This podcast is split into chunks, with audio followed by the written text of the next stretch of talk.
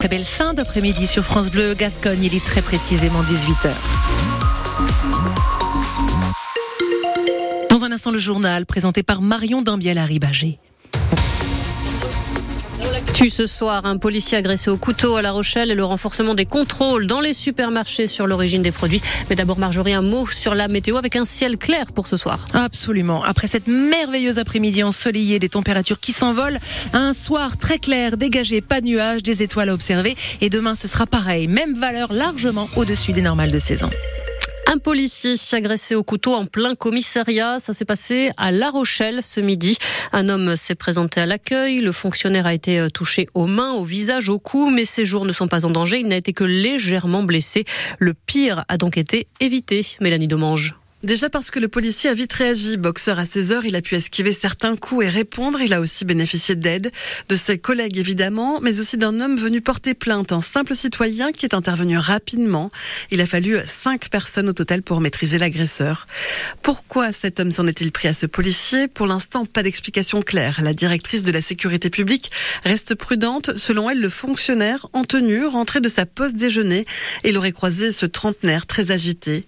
Une chose est sûre, cette a fortement choqué. Ce qui est navrant, c'est de voir que même au sein du commissariat, qui est quand même notre maison, on n'est pas assez protégé, dit le syndicat Alliance. Si on avait un portique, ça pourrait être évité, disent plusieurs syndicalistes d'une même voix, ou au moins les risques seraient réduits. Mélanie Domange pour France Bleu.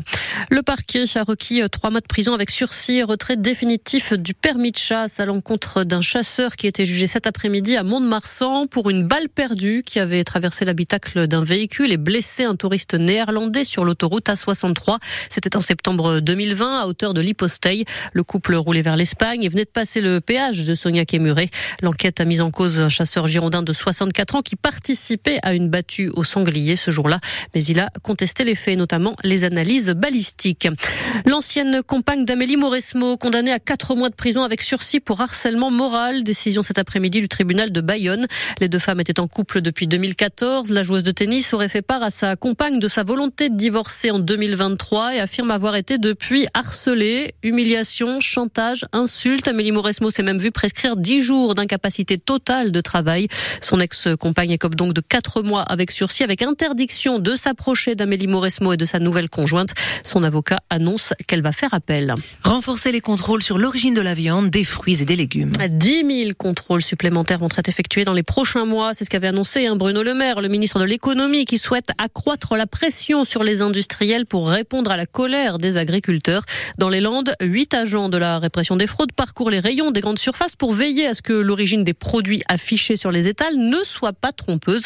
Romain Guillas est à leur tête. Il assure que les anomalies constatées en magasin sont des erreurs avant tout humaines. Sur l'origine, il y a peu de manquements de constater. Euh, ça peut arriver sur des erreurs à la marge, euh, des erreurs humaines. Mais il n'y a pas de francisation. Euh, c'est le fait de modifier l'origine des produits en indiquant soit le mot France ou un drapeau tricolore pour tromper le consommateur et faire croire que le produit a été fait ou vient de France alors que ce n'est pas le cas. Le manquement, ça peut être juste sur l'indication du prix au kilo, des défauts d'affichage de prix. C'est le manquement le plus constaté euh, en grande distribution. Et il donne lieu à quoi ces manquements? Ça dépend du nombre de manquements, de la réitération des manquements, des suites pédagogiques pour rappeler euh, la réglementation, des suites correctives pour euh, des mesures à prendre pour respecter cette réglementation, ou enfin des suites répressives avec des procès-verbaux.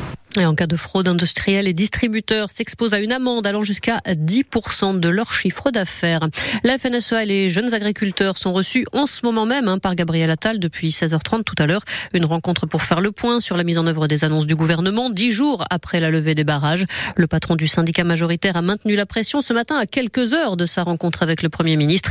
Il a prévenu que les agriculteurs étaient prêts à repartir à l'action si les mesures concrètes attendues du gouvernement n'étaient pas au rendez-vous d'ici le salon de la et puis le RN et LFI ne sont pas les bienvenus. La famille de Robert Badinter ne souhaite pas la présence de la France insoumise ni du Rassemblement national lors de l'hommage national qui sera rendu demain à l'ancien garde des Sceaux. Le RN a pris acte, affirmant que Marine Le Pen et les autres élus de son parti avaient décidé de ne pas s'y rendre, conformément à la volonté de la famille. En revanche, Jean-Luc Mélenchon déplore cette décision. Un hommage national dont sont exclus une partie des Français n'est plus un hommage national, a réagi le responsable de LFI sur les réseaux sociaux La France Insoumise qui annonce qu'elle sera quand même représentée lors de cet hommage par deux députés.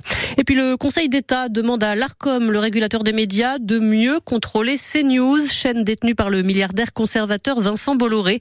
La plus haute juridiction administrative demande à l'ARCOM de s'assurer du respect par la chaîne de ses obligations en matière de pluralisme et d'indépendance de l'information. Ça fait suite à un recours déposé par l'ONG Reporters sans frontières qui considère que CNews n'est plus une chaîne d'information mais est devenue un média d'opinion, ce que conteste l'intérêt